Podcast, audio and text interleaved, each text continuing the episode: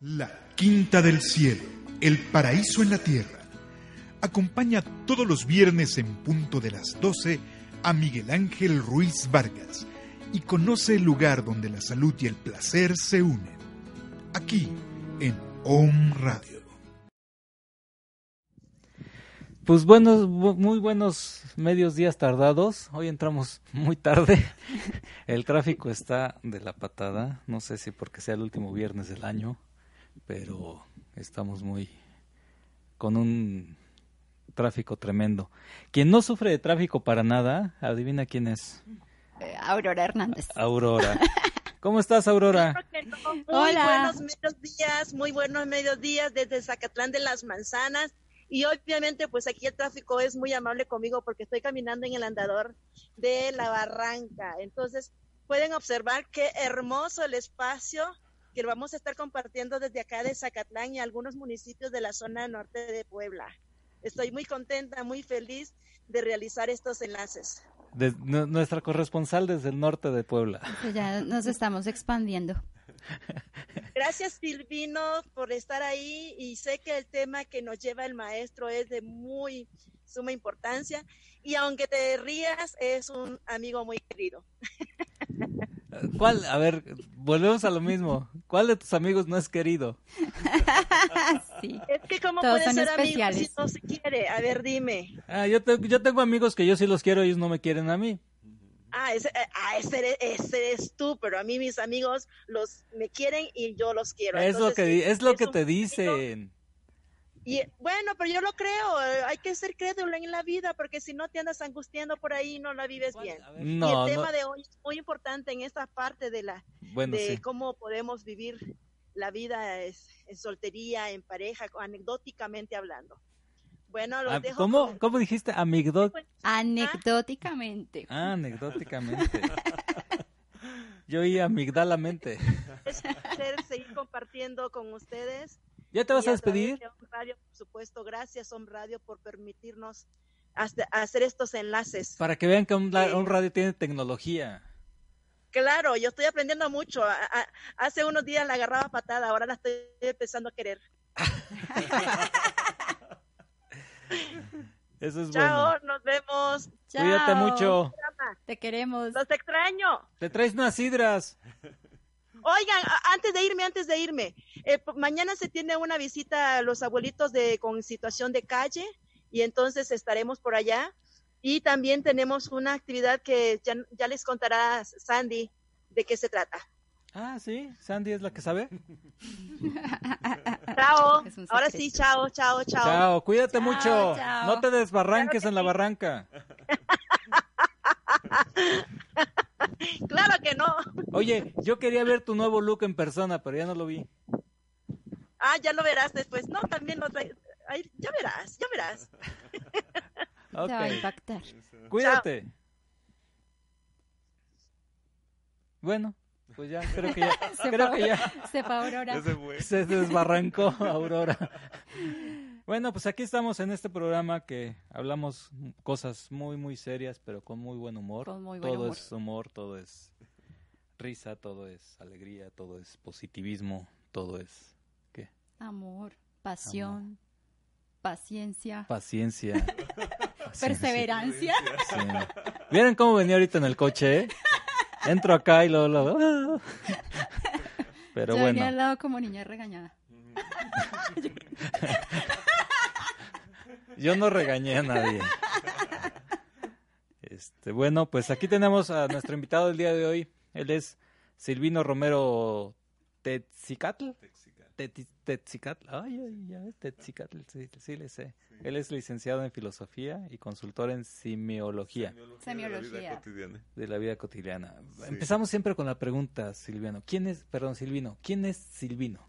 Cuéntanos quién es Silvino. Bueno, Silvino Romero es. Pero acércate un poquito más al micrófono, si no te van a escuchar nadie. Una persona inquieta, un poco rebelde, que siempre ha estado eh, pendiente de la realidad que vive este el país y los mexicanos, em, preocupado también por las eh, el desarrollo de, de los jóvenes Yo fui profesor de filosofía, 34 años en la escuela de preparatoria de Enrique Cabrera de Tecamachalco.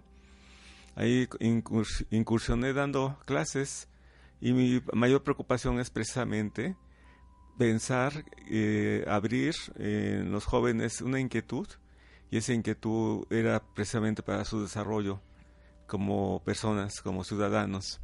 Entonces siempre estuve pendiente de eso, tanto que hasta hice un periodiquito para el chiquito durante 17 años para darles información. Antes no había las redes del Facebook. No, ya no, no había el no, había. el WhatsApp. Entonces, no había el Messenger de antes. No, no. el Messenger. Entonces usted, les dije, dije, los tengo que obligar, entre comillas, a leer. Entonces ese periodiquito trae mensajitos amorosos, así que se enviaban los chavos. Y era todo un éxito porque los chavos adquirían el, el periodiquito. O sea, que era como una especie de anuncio clasificado, pero... Ajá. y se, se mandaban mensajes románticos, ¿no? Todos los chavos iban como locos a, conseguir el, el, Eros ahí. ¿Así se llamaba Eros? Eros. Ah, órale. Sí, sí, sí.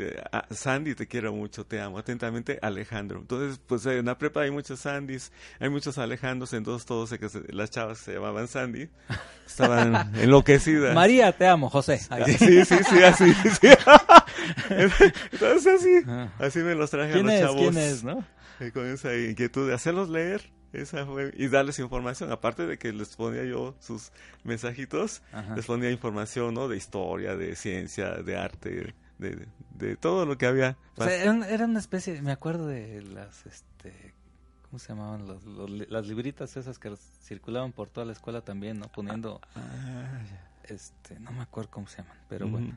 Sí, entonces esa fue mi inquietud siempre, de desarrollar en los chavos, en las personas, este el hábito de la lectura y que aprendieran, ¿no? Porque ha sido para mí constante eso, no no se me quita incluso con mis amigos ahora con el WhatsApp, les pongo información y de todo tipo y bueno. Oye, Silvino, hablando de lectura, eh, tengo un anuncio. ah, bueno, vámonos a los anuncios. Devolvámonos a los anuncios. Devolvámonos a los anuncios. No, aprovechando, es que anoche justamente estuvimos en el Palacio Municipal y están haciendo la el préstamo de libros. Gratito. Eh, o sea, algo así como lo que habíamos hecho nosotros de pierde un libro, de un libro perdido. Algo, algo, así. así. Pero entonces digamos que el lema es tu palabra vale. Entonces tú vas, tomas tu libro, aquí tengo el que yo solicité muy prestado, que muy amablemente me prestaron. El extranjero, ¿y por qué el extranjero? No sé, debe ser por lo que estoy como extranjera aquí. debe ser. Migrante. Entonces eh, eh, te, prestan el libro, pero entonces el lema es tu palabra vale, o sea, solamente con tu palabra, ni siquiera debes dejar tus, tu información, tus datos. Lo único fue que nos tomaron una foto, ¿no? Por si acaso en migración me detienen. o sea, tengo una amiga ahí en migración. Que... Señorita, no puede Y además... tu, güey le dijiste, ah, te robaste un libro, órale, de regreso. Sí, además... Como, cierto embajador que... Ah, qué historia tras ello, a ver, que no estaba enterada. Y además de eso estuvimos en un concierto, ¿no? Sí, de la eh, rondalla universitaria. ¿De la UAP? De la UAP. Ah, ok. Sí, ahí mismo en el Palacio Municipal y excelente. Y pues hay varios, hay bastante programación abierta al, al público. Al público. Entonces sí, les invitamos para que se informen ¿Quién organiza esto? El, ayuntamiento. El ayuntamiento, la Secretaría de Turismo del ayuntamiento. Sí, sí. Ah, okay. Estaba muy interesante. Estuvimos conviviendo ahí y este, no, de veras nos presentaron una joyita de un, premio que ganaron con la malagueña, se le dedicaron aquí a Sandy la malagueña. Qué bonitos ojos tienes. no creo que se lo hayan delicado a Aurora. Porque a Aurora no se le ven los ojos. Ella no estaba, empecemos por ahí. es cierto, Aurora. No te creas, Aurora. No se le ven los ojos, pero sí otras cosas. Otros atributos. Yo no he dicho pero bueno, está sentada la invitación para que aprovechemos, ya que está la entrada libre, ya que se, se, dispone de este espacio. Es bueno Exactamente en el palacio. En el, palacio, municipal, sí. Y aparte está el, lo de la este ¿cómo se llama? Lo de la eh, esto que está en Italia, la capilla. Ah, la capilla Sixtina. Eso es un, una muchedumbre. La que sí, la que está haciendo muchísimo color ahorita aprovechando que los niños están de vacaciones. Sí, es inmensa. O sea, que si quieren ir, váyanse tempranito porque en la tarde está. Y creo que este viernes va a ser, o este fin de semana va a ser el último fin de semana de museos. Ah. que hay, ¿Ah, de, museos, sí. Entonces, este, hay muchas cosas culturales ahorita, ah, aprovechen. Bueno, Silvina, a ver, síguenos platicando, ¿qué onda? Bueno, entonces... Yo al ratito te interrumpo con otro anuncio, claro, ahorita seguimos. entonces siempre mi preocupación fue, este, pues, eh, sembrar inquietudes, ¿no? En los chavos, ¿no? Y, también en los maestros, porque a, veces me decían los propios profes, oiga, ¿y qué hora sale el Eros? como si fuera muy, sencillo, como si fueran enchiladas, ¿no? Y prepárame la otra. No, pues se llevaba un proceso de, de selección, tomaba yo fotos, eh, hacía reportajes de los eventos que había en la escuela. Bueno, era muy activo, no me pagaban un quinto, pero mi gran satisfacción era que leyeran los chavos. Entonces decían los chavos, profe, yo le confieso que lo primero que leo son los mensajitos, que se llamaban los erotismos. y, después ya me voy a la parte de, las, de los mensajes, ¿no? Entonces dentro de todo eso, pues ya me dediqué este, a pues estuve ocupando un puesto administrativo, los compañeros maestros me eligieron y pues yo con mucho gusto, ¿no? Entonces ya después me jubilé, entonces ya tengo cuatro años de jubilado. Entonces en mi rato de ocio pues he estudiado una materia que se llama semiología de la vida cotidiana. ¿Qué cosa es la semiología? Pues es una la vida de los signos en el seno de la vida social. No se espanten, es el significado que hay. Sí, es este... Eh, de algo así como eh, si ustedes han leído Leonardo da Vinci o este Los Ángeles Caídos de Dan Brown, esa es parte de la semiología, ¿no? De decir, estos quisieron decir esto con esto. Ajá, sí. ¿Sí? Esa es la simiología. Son signos, ¿no? Que son convencionales o naturales, ¿no? Como, por ejemplo, el semáforo es un convencional. El rojo se detiene uno, ¿no? El verde, bueno, si va uno manejando. Si va uno caminando, pues entonces yo paso, ¿no? Con el rojo, ¿no? Para que no pasen los autos. O las huellas en, en, el, en el fango, ¿no? Se ven ah, pues puedo determinar si es un perro o un caballo. un caballo, esos, son, esos son, signos, signos, simiología, es eso. Y esos signos nos son una unidad mínima de un conjunto, de, dentro de un conjunto, tanto que por nuestras 29 letras construimos todo el mensaje de lo que está constituido el universo ¿Sí? con esas 29 letras. O, o el, o el, los pictogramas chinos, ¿no? Que con un solo signo quieren decir muchísimas cosas. No, y sin contar el, mm, el universo simbólico que cada uno de nosotros construye en torno ah, a su propia a su propia existencia. Ah, exactamente. a tu a tu diría Aurora, a tu constructo social, ¿no? Según te, te, educaron desde pequeño, algo significa bueno o malo según lo tuyo, ¿no? Exacto. Y hay, hay símbolos que son tan distintos o tan disímbolos ahora sí, Que, que en una cultura significan una cosa y en otra cultura significan otra, ¿no? Así es. Tanto es así que nosotros incluso si vamos juntos a ver una película y nos preguntan la película a cada uno de nosotros, pareciera que va a ser otra distinta película. Una versión diferente, sí. Una versión diferente, porque vamos a, a, decirlo desde nuestra perspectiva, desde nuestra interpretación, desde nuestra historia, ¿no? Eh, sí, sí, sí. De nuestra propia este, intrabiografía, ¿no? De cómo hemos vivido en nuestra vida, ¿no? Entonces, ese es el, es, digamos, a mí me interesó siempre estudiar incluso filosofía por encontrar ese significado a nuestra vida, a nuestra existencia. Entonces, sí, sí, dije, no, pues, ¿qué estamos haciendo acá, no?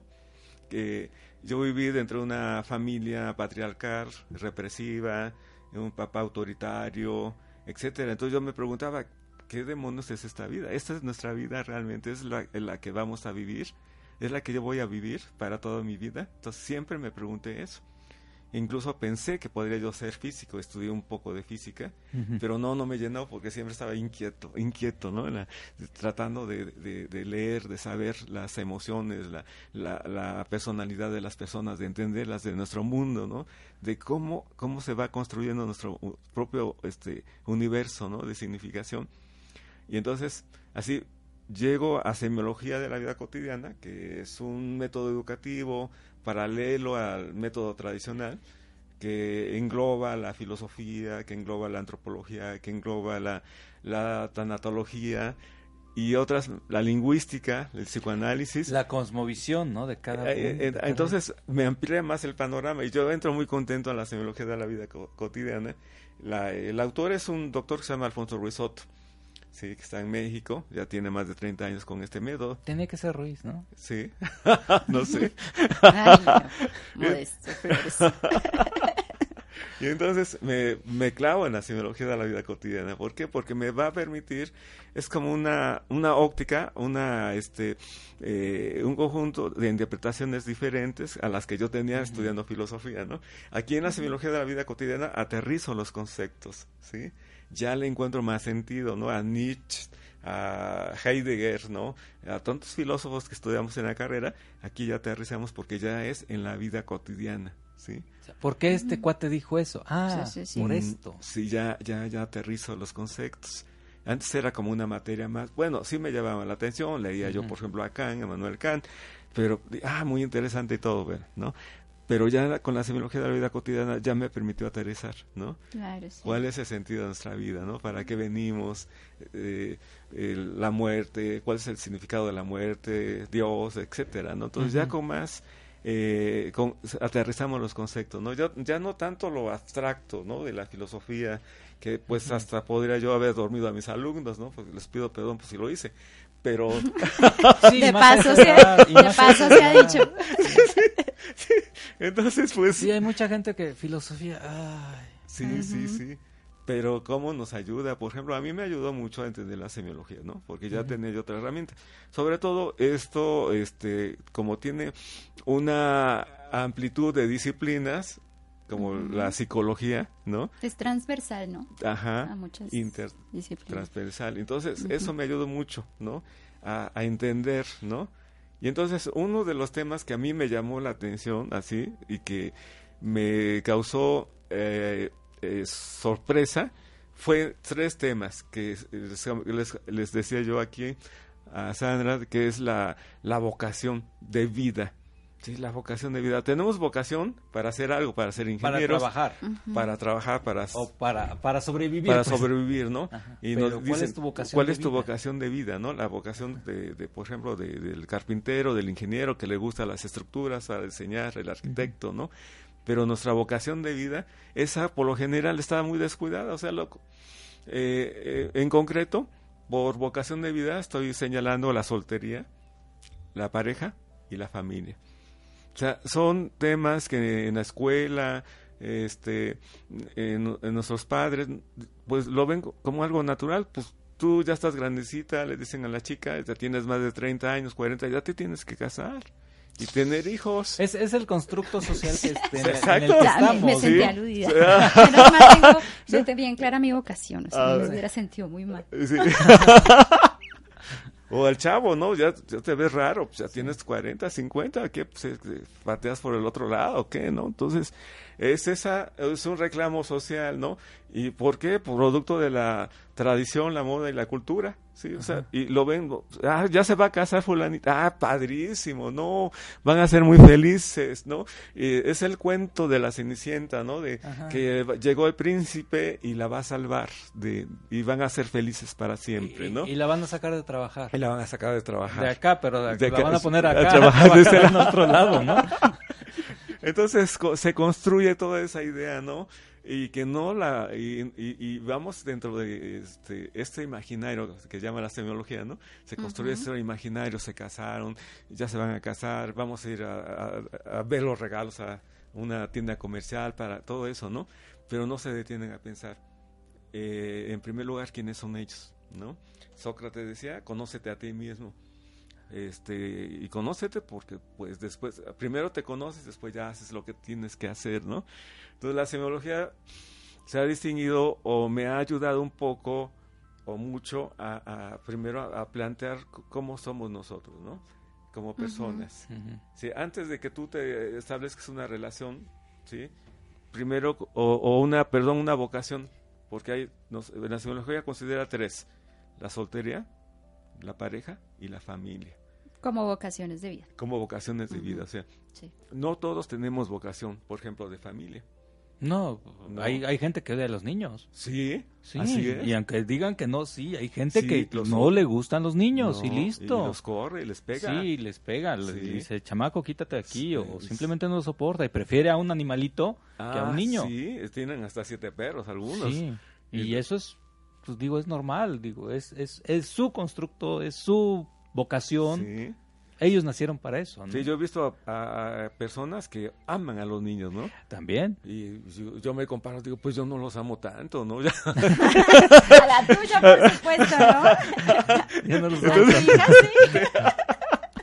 pero, pero hay gente que, quisiera tener 20, 30, 40 niños. y es la vocación del maestro de kinder, del maestro de, de sí de kinder que, que está feliz con rodeado de la niños. La maestra de maternal, ¿no? sí, la maestra de maternal que, tiene una paciencia tremenda. Increíble, ¿no? Entonces, eso sí tiene vocación de, de familia, ¿no? O sea, y, y, la, y algunos no, no tenemos, algunos sí tenemos, ¿no? Vocación de familia. Sí, porque es que ahí no se trata de gusto, sino de vocación. de vocación. Exacto, que, que, se suele confundir bastante. Sí. Porque, ah, no, es que a mí no me gustan los niños, a mí no me gustan los animales, a mí no me gusta eh, vivir en pareja, ¿sí? Pero siempre solemos eh, referirnos al gusto más no a la vocación. Exacto, sí. En la vocación, así, eh, términos así, ya no sé, es el llamado interno, ¿no? Lo que más me gusta hacer, eso es lo que voy a hacer, ¿no? Entonces, yo tengo vocación de, de familia, pues me pongo de acuerdo con la familia, nos organizamos, ¿no? Y compartimos incluso proyectos de vida, ¿no? Juntos y negociamos, ¿no? A ver si vamos a Acapulco en estas vacaciones o vamos a Veracruz y entre todos nos ponemos de acuerdo. Entonces es una, es una, este, digamos, eh, compartir las decisiones, son proyectos de vida compartidos, ¿no? ¿Y qué pasa con la pareja, no? O sea, bueno, a mí no me gustan los niños, entonces nada más con mi pareja. Voy a, hacer una relación con mi pareja, nos eh, negociamos que no vamos a tener hijos, porque pues a, ella ni a mí nos gustan y nos disfrutamos mejor los dos, ¿sí? Y el soltero, pues él nomás es, es único. Eh, actualmente hay, eh, digamos, barcos llenos de solteros o, solteras. Sí. Pues sí, ya, y, afortunadamente ya se descubrió esto, la vocación, porque imagínense una chava que no se ha casado y le dice a su mamá, ya te tienes que casar, porque si no, pues, los nietos que no nos vas a dar. Entonces es el instinto materno. El instinto materno. te va a ir, no sé qué. Eh, imagínense qué trauma para esta persona, para esta chica, que toda la familia está detrás de ella. Sí, pues digamos, yo, en mi caso particular, porque creo que así, por lo que tú me has hablado con respecto al tema, yo tengo la vocación de la, de la soltería. la soltería. Eh, sin embargo, pues para mi generación no era tan, tan común el, tener esa, esa vocación. De pronto en las generaciones más recientes sí se ven más personas eh, solteras y es ya como un modus vivendi, ¿no? Pero para mi época no era tan así. Porque Entonces, eh, lo, que, lo que sí me fortaleció de alguna manera y me ayudó a direccionarme muy bien es que mi familia no me presionó. Mm. Gracias mamá por no presionar. Porque también ahorita, ahorita le están dando. No, no, me presionaron, ni mi papá, de hecho ni siquiera mis tías, nunca fue como es que debe tener hijos, debe tener familia, sino bueno, siga, siga fluyendo, estudie si quiere estudiar, viaje si quiere viajar, pero afortunadamente en mi entorno, y ahí es cuando, cuando hablamos de la importancia del entorno sociocultural para, para tomar esas elecciones. Y también el entorno económico, ¿no? Porque muchas veces una salida económica es buscar un proveedor. así yo tenga la vocación de soltera, pero sí necesito un proveedor. Proveedor, entre comillas. es que esa palabra, de hecho, la, he escuchado bastante en uso aquí en México. Daddy. sugar daddy.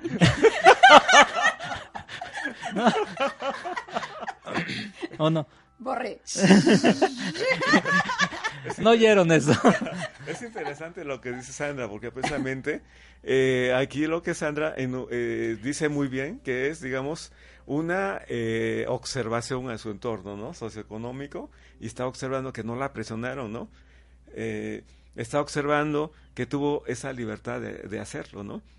Y, y, yo creo que tuvo una, una conciencia, afortunadamente tuviste unos padres que te, que te amaron y que te siguen y que te siguen amando y que dijeron no no la vamos a presionar que haga lo que ella decida, ¿no? Y esa capacidad de decidir es forma parte de la libertad de las personas.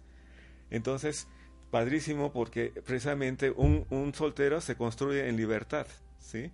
Se construye y se hace responsable de todos sus gastos, del teléfono, de la tele, del Netflix, de todo, todo, todo, ¿no? Eh, es diferente a alguien que vive con su familia, ¿sí? Porque eso es, él es o ella es hija de familia, no es un soltero, ¿sí? es o una compartir con. Sí, sino que eh, el soltero es que ya se hizo independiente, se paga sus propios gastos. Y él toma sus propias decisiones. Y toma sus propias decisiones. O sea, un soltero no quiere decir que sea aislado, que no tenga pareja. Puede tener pareja. Sí. sí. Puede tener múltiples parejas, puede tener una sola, o según como eh, él, decida. Eso, digamos, es muy interesante. Ese modelo ah, actual, es, no se conocía antes, ¿no? Es, digamos, es ah, eh, actual este modelo que se está dando en México y en otros países. Y que poco a poco en este caso eh, en las mujeres se está dando más eh, se están empoderando. Y eso está está muy bien porque ya eh, afortunadamente hay este movimientos feministas que dicen no aguas no con el matrimonio porque puede ser una trampa, ¿no? Como decía Sandre, mi proveedor, ¿no? mi proveedor. Entonces se casa para conseguir sus proveedores, ¿no? les, voy a contar una anécdota. A ver, a ver. Hablamos de los años 40. Ajá. ¿Sí? Hablamos de la época en que las mujeres se casaban a las 18, 17, o sea, no, no, ni siquiera llegaban a, la a la prepa. Y se, los se las llevaban. Se las robaban y todo. Bueno, mi madre tenía 27 años y mm. no se había casado. ¿Sí? Eh, su papá, pues ya le dijo, oye, pues ya, ¿no? Y ella dijo, bueno, pues sale, pues ya. A ver, ¿con quién? No, pues ya le enseñaron a alguien, ¿no?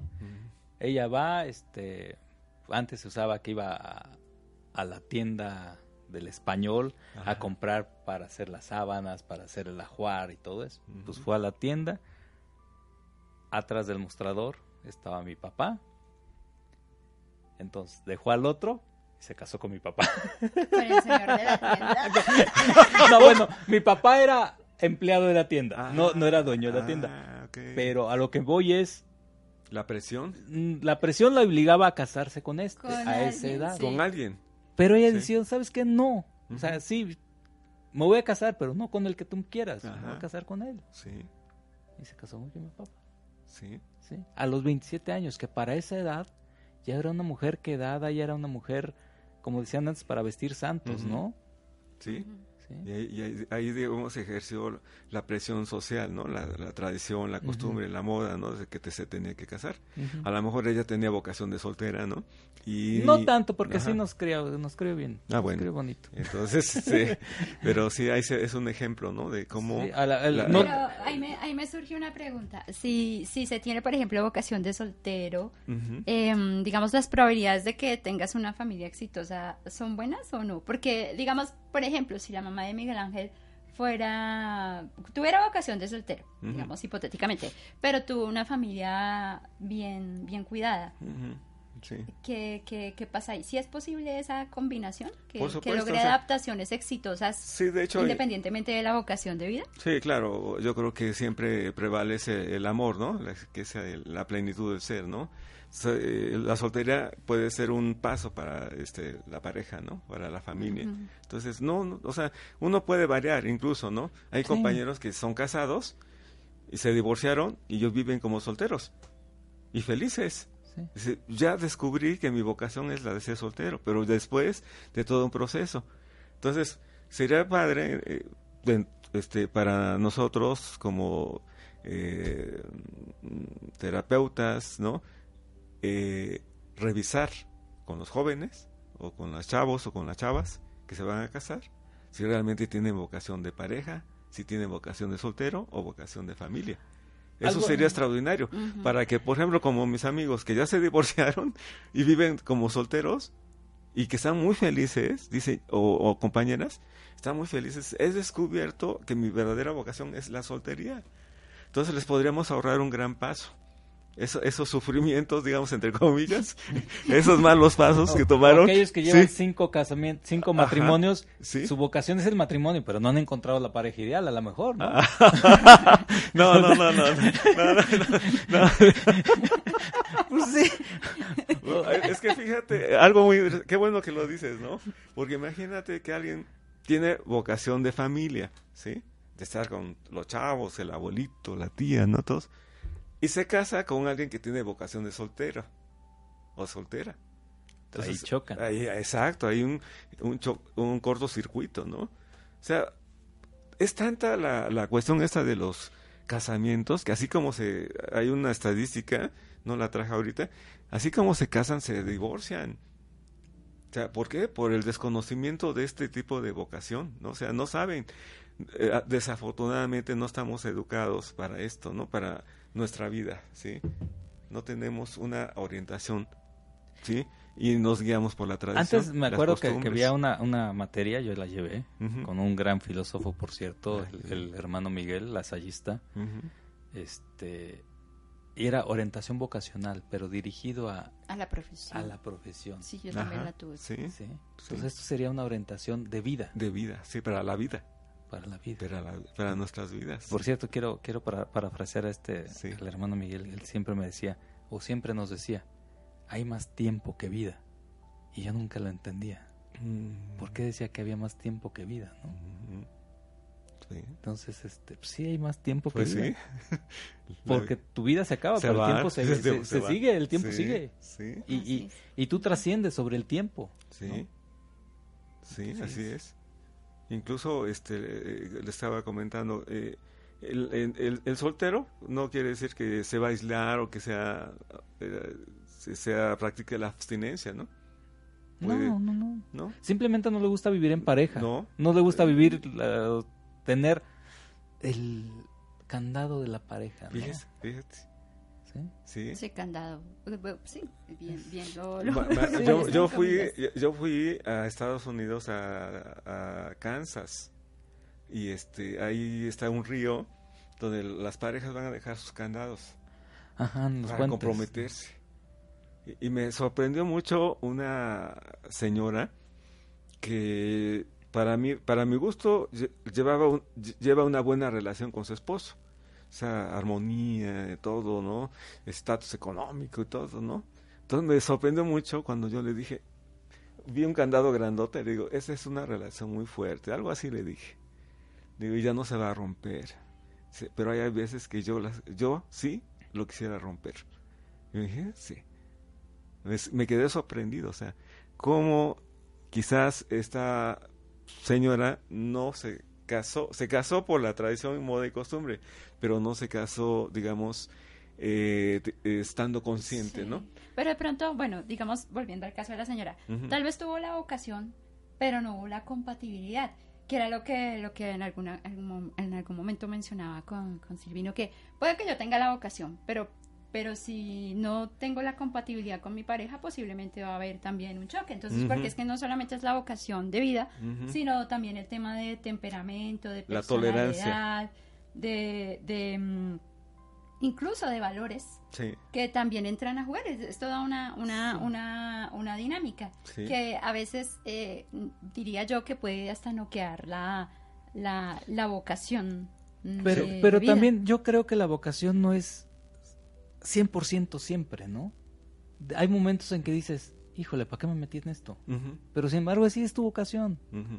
Eh, vamos a, volvemos a, a, paralelizarlo en las profesiones, ¿no? O sea, alguien que tiene una vocación de emprendedor, de repente dije, dice, ¿para qué fui emprendedor? Tengo que estar pagando nómina, tengo que estar pagando aguinaldo. Pero sin embargo, pasa ese momentito y vuelve a, a la felicidad de decir, sí, soy un emprendedor y quiero ser emprendedor, ¿no? Así. O sea, no es 100%. Si alguien tiene vocación de pareja, a lo mejor en un momento ya me estás chocando, pero pasa ese momento y vuelve a la vocación, ¿no? Sí, me, me, recuerdas, eh, poniendo el ejemplo otra vez de la, de la profesión, eh, tengo una amiga, se llama Mónica. A propósito, Moni, muchos saludos desde acá, te extraño y espero que estés disfrutando de tus, de tus vacaciones en Montelíbano, Colombia. Te quiero mucho. Ya. Otro anuncio, volvemos a los anuncios. Entonces, Moni, Moni es contadora. Es excelente. A ella todo el mundo, mejor dicho, es la gurú de la contabilidad. Todo el mundo la llama, le consulta de todo. Pero además de eso, es excelente bailarina y le fascina, le apasiona bailar. De hecho, yo la conocí en una de mis clases. Ella llegó como estudiante mía y nos hicimos amigas. Entonces, ella eh, se mueve como, como en esas dos, en esas dos corrientes. Pero en realidad le va muy bien en, en, en, en las dos. Yo veo que a pesar de que su trabajo como contadora es muy fuerte, muy demandante, Asimismo veo que en ella siempre sigue la chispa del tema A lo mejor la, toma como fuga, ¿no? La toma como, como escape, como... Pues sí, ¿no? Como escape. O sea, está, está tan demandada acá que a veces se necesita un escape, un desfogue, un... Es a lo que voy, aunque tú tengas la vocación de pareja, pero a veces necesitas estar solo. Necesitas tu soledad, necesitas tu propia vida. Y en el caso, por ejemplo, de, de, de, las o los amantes, hablando del desfogue, porque puede que tenga la, vocación de familia, pero por ejemplo, si tiene su, su desfogue, eh, ahí... Eh, es, que también viene, y lo estoy pensando ahorita, también debes de tener vocación de amante, porque no cualquiera persona puede ser amante, ¿no? Ahí viene el soltero, ¿no? Sí. El soltero es, yo creo que es el amante por naturaleza, ¿no? Porque no tiene, bueno, tiene un compromiso con él mismo, ¿no? Y quizás con su pareja que, que o con sus parejas que tiene, ¿no? Pero digamos que aquí digamos que la verdadera el reto de, de, alguien que establece relaciones con otras personas es eh, eh, convivir sin lastimar a nadie, ¿no? Lastimar sin lastimar a los sentimientos. de nadie, ¿no? ese, es, lo más importante. Vive como quieras sin lastimar al, a, los demás, ¿no? Es una ética, ¿no? Ahí hablamos de una ética, ¿no? Y entonces, em, por lo regular, esto de los amantes es muy interesante, ¿no? Porque cuando la pareja o, eh, digamos en, el matrimonio y todo eso ya no hay una eh, un goce un disfrute no de, de, esta de esta pareja entonces viene una especie de complemento el amante no entonces hay hay amantes felices no con, su con su familia y, y, la amante está por otro lado y también, feliz. Y feliz, ¿sí? Entonces, incluso la, la, la, señora sabe de esa amante, ¿no? La sabe, la conoce incluso, ¿no? Entonces le agradece porque ya el esposo no llega de malas. no llega de mal. Pero, pero acá viene, viene el, el punto de, de, la realmente de que cuando ya hay una eh, mm, infidelidad ya profunda, ¿no? Pues entonces, ¿qué están haciendo? Entonces viene la cuestión del planteamiento. ¿sí? Del replanteamiento. Sí, ¿Vamos a seguir juntos o, no, no, no, vamos, estamos haciendo, ¿no? Este, este dilo, tú eh, sí, entonces, entonces, a lo mejor si, si te gusta esa chava, tu amante, pues ándale, ¿no? Ve con ella y hasta te pago el hotel y todo, la casa, para que te vayas con ella, ¿sí? porque nada es más infeliz que estar viviendo en la rutina, ¿no? O sea, las parejas caen en la rutina, porque no no están no sé, no hay innovación, ¿no? No hay innovación para el desarrollo precisamente de un lo que estaba diciendo Sandy de, su amiga de los potenciales. No lo dijo así, pero yo lo interpreto así, ¿no? Es su amiga. la semiología. La semiología. ¿Qué, dice la semiología? Tenemos potencial racional, ¿sí? La contadora le gusta los números, le gusta estar este, elaborando los proyectos de contabilidad, contando y haciendo cuentas, etcétera, ¿no? Yo conozco a alguien que para cuando está deprimida se pone a hacer este las ecuaciones del baldor de la prepa. No manches. Sí, sí. sí, sí. ¿Por qué? Porque estimula para el, potencial racional. Sí. La lógica. La lógica. La lógica se desarrolla Sí, eh, yo en cierto momento he estado triste, me pongo a leer un libro y, me voy, ¿no? Me voy, o sea, y, la mente está ahí trabajando, ¿no? ¿Qué otro potencial considera la semiología? El potencial emocional, ¿no? Ver, este, las, disfrutar una película, ¿no? Una obra de arte, ver una rondalla universitaria. Como ayer. Como ayer, ¿no? Híjole, se nos, se nos fue el tiempo, disculpen por el llegar tarde, pero es que no les digo quién, pero. no es cierto. yo no. yo fui. Este. Les tengo un anuncio bien, bien importante. Nuestra amiga Gaby Perea está organizando a, participar en un ritual eh, de abundancia para recibir el año 2020. Este se realizará en el mejor lugar, por supuesto en la Quinta del Cielo. Lo único que tienes que hacer para poder participar es confirmar tu asistencia vía WhatsApp al número 2222 806107. Esto ya está anunciado en, el, la fanpage de la Quinta del Cielo. Agradece el 2019 y comienza el 2020. El, día es, el 30 de diciembre, el próximo lunes. La hora es las 16 horas. El lugar es la Quinta del Cielo. Y la duración son aproximadamente dos horas. Y lo más importante, ahorita esto se lo voy a pasar a, a cabina para que lo ponga. Lo más importante de todo, no tiene costo. Es totalmente gratis. Nada más lleguen allá, por favor. A las 4 de la tarde en punto van a empezar. Va a empezar este, este ritual. Padrísimo. Ahí en la Quinta del Cielo.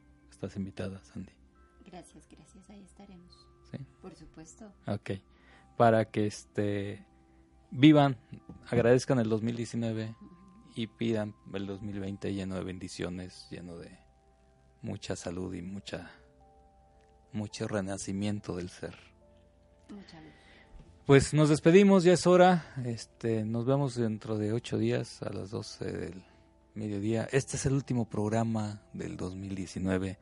Gracias a todos por escucharnos, este, y por soportarnos. Y ya saben, aquí hablamos de cosas serias con muy buen humor. Muchas gracias. Hasta luego. Feliz año a todos. Feliz año. Adiós.